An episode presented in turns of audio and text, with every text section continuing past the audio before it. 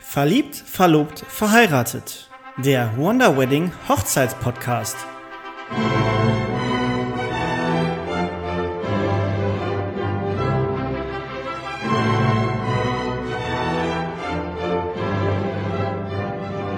Hallo und herzlich willkommen zur neuen Folge vom Wonder Wedding Hochzeitspodcast Verliebt, verlobt, verheiratet hier auf eurer Lieblings-Podcast-App.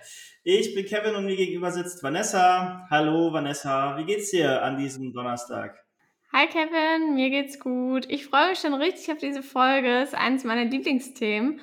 Und möchtest du uns einfach mal verraten, womit wir heute beginnen oder was unser Thema heute ist? Heute sprechen wir über ein ganz interessantes Thema, wie ich finde, wie du auch schon sagtest, über äh, Trauzeugen und Trauzeuginnen, ähm, was so dazugehört, wo der Begriff herkommt und ähm, ja, wollen da, steigen da glaube ich auch direkt am besten ein, Vanessa.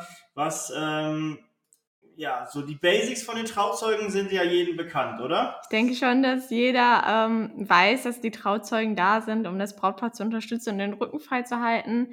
Ähm, ob es jetzt explizit am Tag der Hochzeit ist oder auch in der Vorbereitung. Also das sind so die Grundaufgaben eines Trauzeugens, einer Trauzeugin. Aber wie ich weiß, hast du dich ja ein bisschen tiefer mit dem Begriff Trauzeugen auseinandergesetzt. Magst du uns da mal einen kleinen Geschichtsexkurs geben? Ja, ich wollte gerade sagen, herzlich willkommen zum Geschichtsunterricht. Ja, kurz mal in die Historie geschaut. Die Tradition vom, Trau vom Trauzeugen äh, geht äh, zurück bis ins alte römische Reich. Da war es quasi so, dass er auch wirklich eine wichtige Rolle bei der Eheschließung gespielt hat. Er hat ähm, sich darum gekümmert, dass äh, quasi die Ehe ähm, gültig ist, hat die Ehe bescheinigt und war eben halt auch Zeuge für beide Seiten. Er musste zu damals, damals musste er quasi volljährig und auch unverheiratet sein, damit die Ehe eben gültig sein äh, kann oder von ihm auch bestätigt werden konnte. Das heißt quasi waren es immer ähm, ja Junggesellen, die dann ähm, die dann die Ehe bestätigt hatten. So kennt man es ja heute auch, wenn man sagt Trauzeugen, jemand bezeugt etwas. Im Mittelalter war das Ganze dann noch ein bisschen anders. Äh, da hatte das auch einfach eine rechtliche Bedeutung. Er war dann quasi dafür verantwortlich, dass das Brautpaar auch seine Rechten und Pflichten nachkommt, die dann äh, ja zum Eheversprechen gehören und prüft eben auch, dass das Eheversprechen eingehalten wurde. Äh, und in Fällen, wo das dann ganz, wo das Ganze dann ein bisschen schwieriger wurde oder schwieriger wo es dann ja auch paar, vielleicht ein paar Konflikte oder Kontroverse gab, ist er dann auch oft als Vermittler aufgetreten und hat dem Brautpaar dann da noch eine Unterstützung gegeben. Heute ist das Ganze halt noch ein bisschen anders. Ähm, die Rolle hat sich verändert. Wir werden da gleich auch noch mal ein bisschen genauer drauf eingehen. Hm, wie Vanessa eben schon sagte, ist es eben so, dass es heute meist der enge Freund oder ein Verwandter vom Brautpaar ist und äh, quasi bei der Hochzeitsvorbereitung und am Hochzeitstag eben unterstützt und ähm, so eine symbolische Rolle als offizieller Brau äh, Beistand des Brautpaares äh, und eben Zeuge der Eheschließung ist. Ähm, in einigen speziellen Kulturen und Ländern, dazu gehört tatsächlich auch Deutschland, ähm, ist es so, dass da der Trauzeuge immer noch bestimmte Aufgaben übernimmt. Das ist jetzt nicht in allen Ländern so. Zum Beispiel ist es in Spanien so. Da wird der Trauzeuge Padrino genannt. Wusstest du das, Vanessa? Padrino? Nee, aber hört sich echt cool an. Also ein cooleres Wort als Trauzeuge. Also zumindest für uns, glaube ich. Ja, Padrino hört sich irgendwie ein bisschen süß an. Könnte auch ein Kuchen sein. Ja. Oder ein Snack. Ja, Padrino, da ist es so, dass ähm, in Spanien der Trauzeuge auch eine, äh, ja, in gewisser Maße auch undankbare Aufgabe hat. Er muss nämlich das, äh, die Kosten für die Hochzeitsfeier übernehmen. Das ist so eine Tradition in Spanien. Ähm, ich kann jetzt so ein, Obwohl wir das in Deutschland auch übernehmen, so ein Patrino. Können wir mal in Deutschland auch mit einführen, dass man der Junggeselle das macht, dann äh, wäre wär eine lustige Sache. In Deutschland selber kennt man es ja von Junggesellenabschied, dass es eben der Brauch, dass, in dass das der Jung, der, der Trauzeuge, die Trauzeugin äh, organisiert und da eben auch eine wichtige Rolle spielt. Und ähm, das ist aber nicht in allen Ländern so, sondern das ist schon eine Ausnahme in Deutschland. Da gehen wir aber gleich jetzt noch mal ein bisschen genauer drauf ein. Hm.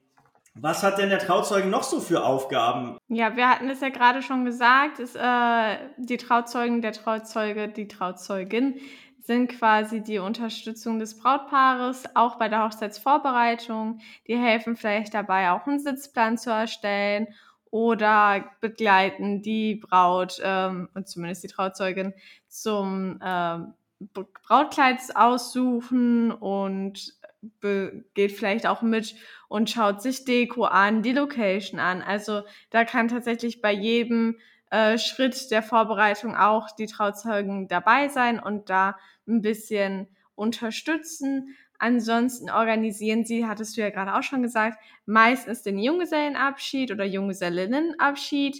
Natürlich kann das auch der Brautbräutigam selbst machen, aber meistens ist es tatsächlich so, dass die Trauzeugen das übernehmen, damit das Brautpaar da ein bisschen ähm, ja, den Kopf frei hat und ähm, vielleicht ist es auch quasi als Überraschung das Ganze genutzt werden kann, um ja, das Brautpaar schon mal auf die Hochzeit ein bisschen einzustimmen. Ja, meistens ist es ja auch so, dass die Trauzeugen oder die Brautjungfern das dann eben auch bezahlen und die Braut und den Bräutigam darauf dann einladen auf den Abend, nicht? Das ist, glaube ich, unterschiedlich. Es macht jeder so, wie er meint.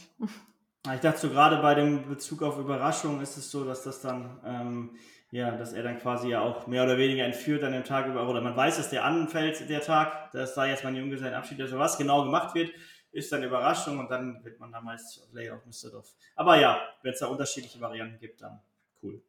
Genau, und dann ist es natürlich auch so, hatten wir ja auch schon gesagt, dass auch am Tag der Hochzeit die Trauzeugen das Brautpaar unterstützen. Ähm, sie, ja, sie helfen zum Beispiel beim Ankleiden. Sie fahren vielleicht das Brautpaar oder das Brautauto tatsächlich zur Kirche oder zur Location.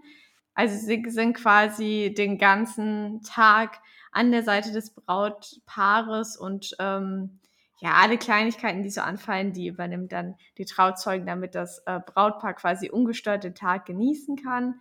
Und zudem, wir hatten es ja vorhin auch schon gesagt, sind sie natürlich ja auch ein Teil der Zeremonie, da sie ja auch die offizielle Heiratsurkunde unterschreiben müssen. Sie sind ja Trauzeugen, also sie bezeugen die Trauung, die Eheschließung und damit sind sie auch ein rechtlicher Bestandteil der Eheschließung, da sie dann mit ihrer Unterschrift das Ganze einmal bestätigen, dass es tatsächlich stattgefunden hat. Das sind so die groben oder die normalerweise die Aufgaben von den Trauzeugen und Trauzeuginnen. Die Trauzeugin oder der Trauzeuge schlüpfen dann quasi halt auch in die Rolle der Hochzeitsplanerin, Hochzeits, ja, Hochzeitsplaner. Äh, primär ist das auch so ein weibliches Fable, dass es eher die Trauzeugin betrifft. Ähm, die dann eben auch nochmal Inspiration geben bei Brautkleidern, die vielleicht auch nochmal unterstützen bei der Location, einfach vielleicht nochmal, ja, ja, die rechte Hand sind oder wenn man einfach nochmal fragt ähm, oder Rückfragen hat oder sich einfach bei einigen Sachen nicht unsicher ist und einfach nochmal ab, ähm, ja, sich da absichern möchte, dass das dann eben der Fall ist. Hm, den Junge, seinen Abschied hatte Vanessa gerade schon erwähnt und dann ist es eben auch so, dass äh, in der Regel die Trauzeugin auch so die Kommunikation zwischen Gästen und Location, Dienstleistern ähm, widerspiegeln, wenn sich zum Beispiel andere Gäste besondere Überraschungen überlegen. Wenn zum Beispiel Spiele geplant sind oder wenn ein Beamer vorhanden sein soll, um Fotos zu zeigen oder wer vielleicht die eine oder andere Rede halten möchte, das äh, koordiniert dann die Trauzeugin mit der Hochzeitsplanerin beziehungsweise direkt mit den Location, dass dann eben halt auch ein Beamer und eine Leinwand vorhanden ist, dass man das dann eben, ähm, dass solche Überraschungen dann eben nicht übers Brautpaar gehen, sondern dass sie dann wirklich überrascht werden. Gerade ist es ja auch so wichtig, sind ja auch keine leichten Aufgaben, was heißt leichte Aufgaben, aber es sind ja schon eine vertrauensvolle Basis, die da herrschen muss zwischen Brautpaar und Trauzeugen. Und da kommt natürlich auch die Frage auf, wen wähle ich denn als Trauzeugen, Trauzeugin? Ähm, du hattest vorhin schon gesagt, meistens ist eine engstehende Person oder eine nahestehende Person äh, der beiden. Oft sind es mal die Geschwister oder die besten Freunde. Also da sucht man sich, es können auch die Eltern sein, das habe ich auch schon erlebt, äh, dass tatsächlich die Eltern die Trauzeugen sind. Also da kann man sich aussuchen, wen man mag. Es sollte am besten aber eine Person sein, die einen selbst oder auch den Partner ziemlich gut kennt, die einem nahesteht, die weiß, wie man tickt und was man möchte, damit auch bei der Planung oder bei den Überraschungen, die derjenige ja dann quasi auch für das Brautpaar hinter deren Rücken, damit es Überraschung bleibt, plant, auch den Geschmack des Brautpaares treffen. Also es kann ja auch sein, dass das Brautpaar zum Beispiel überhaupt keine Spiele möchte auf seiner Hochzeit und dann, wenn die Trau Trauzeugen es von anderen Gästen erfahren, dass sie etwas planen, da quasi einschreiten können und sagen können, hm, lass das mal lieber, die beiden mögen das überhaupt nicht, die wollen das gar nicht. Oder eben andersrum, falls sich keiner meldet, um irgendwas zu planen und die Trauzeugen wissen, die zwei stehen da total drauf, dann wäre es ja cool, wenn der Trauzeuge dann trotzdem vielleicht ein, zwei Spiele plant, damit das Brautpaar halt ihre Traumhochzeit erfährt. Also da äh, sollte man schon überlegen, wie man sich da aussucht äh, als Trauzeugen. Und dafür gibt es natürlich auch super coole ähm, Ideen, wie man denn diese Person fragen kann, ob er oder sie Trauzeuge, Trauzeugin werden möchte. Nämlich haben, gibt es ähm, zum Beispiel Aufkleber für Weinflaschen oder Whiskyflaschen bei den Männern oder Bierflaschen, wo dann draufsteht, möchtest du mein Trauzeuge sein? Willst du meine Trauzeugin werden? Also da gibt es ganz coole ähm, Alternativen, wie man das auch ein bisschen moderner gestalten kann, die ganze Sache. Und es ist auch immer ein süßes Geschenk für den Erwählten, die Erwählte, die es dann wird. Die Trauzeugen halten natürlich auch dem Brautpaar bei der Vorbereitung so ein bisschen den Rücken frei. Das fängt spätestens dann an, wenn's, wenn die Einladungen rausgehen, wenn die Gäste und die Gesellschaft eingeladen wird, Save-the-Date-Karten rausgehen, wo dann vielleicht die ein oder anderen Rückfragen kommen, gerade wenn vielleicht ein Dresscode gewünscht ist bei bestimmten Hochzeitsstilen oder ähm, generell Rückfragen sind, wie es zum Beispiel da aussieht, wie, wo sind Übernachtungsmöglichkeiten, wie ist es mit Kindern, brauche ich ein, ähm, ist Kinderbetreuung vorhanden, wie auch immer, wo dann einfach nochmal individuell jeder Rückfragen hat, weil das wird sich gerade auch in der Woche äh, oder in den Wochen vor der Hochzeit nochmal häufen. Wenn es dann vielleicht auch darum geht, ist es vielleicht irgendjemand krank geworden oder es ist so, dass, ähm, dass ja, ich brauche ein vegetarisches Menü oder ich bin vegan oder ich habe irgendwelche Allergien, was das Menü angeht, dass man sowas dann frühzeitig ähm, ja auch Bescheid weiß. Und das ist eigentlich äh, auch so eine Sache, wo dann oft die Trauzeugen äh, dann halt herhalten, im Sinne von, ähm, dass sie eben äh, dem Brautpaar dann den, den äh, Rücken frei halten, dass sie sich dann auf die schönen Dinge dann konzentrieren können, quasi die Trauzeugen da so ein bisschen alles im Blick halten können. Ja. Natürlich ist es auch wichtig, dass die Trauzeugen nicht nur den Rücken frei halten, sondern auch ein emotionaler Beistand sind. Gerade am Tag der Hochzeit, der sowieso schon sehr emotional sein kann, wo vielleicht auch Stress ist oder das ein oder andere Freudentränchen äh, kullert.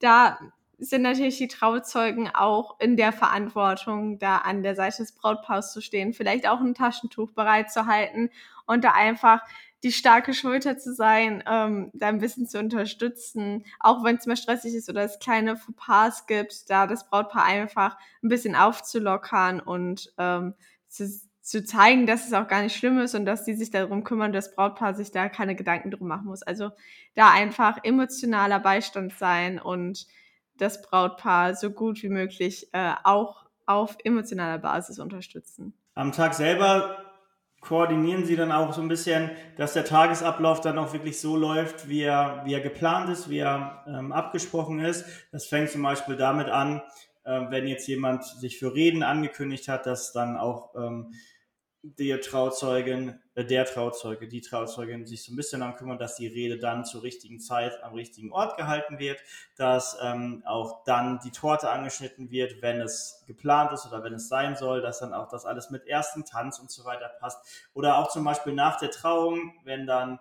ja so der Sektempfang ähm, gegeben ist und man dann ja so ein bisschen wenn dann die Fotos gemacht werden, dass dann der Fotograf, sagen wir so, wenn man jetzt mit 100, 120 Leuten heiratet, kann halt nicht jeder ein Foto mit dem Brautpaar bekommen, dass dann vielleicht so eine Fotoliste gibt, dass dann die Trauzeugin eben die, sich die Leute aus der Gesellschaft, ähm, die dann eben auf dieser Fotoliste sind, auch raussucht und dann da gemeinsam mit dem Brautpaar eben Fotos zu machen, weil sonst kann man sich vorstellen, wenn da wirklich jetzt äh, 100 unterschiedliche Setups sind und dann will die Oma noch mit dem Onkel, aber der Onkel will, braucht noch ein Foto mit der Tante und alle mit dem Braut. Das geht sonst, ähm, ja, dauert einfach viel zu lange, man hat nicht so viel Zeit dafür und äh, im Zuge dessen ähm, ist es dann eben auch so eine Aufgabe von einem Trauzeugin und Trauzeugen, dass man dann solche Sachen eben auch mit äh, koordiniert. Die Trauzeugen sind natürlich auch noch da, um vielleicht den ein oder anderen Feinschliff der ganzen Veranstaltung zu verpassen Meistens ist es so, dass sie, bevor die Gäste und äh, das Brautpaar in die Location kommen,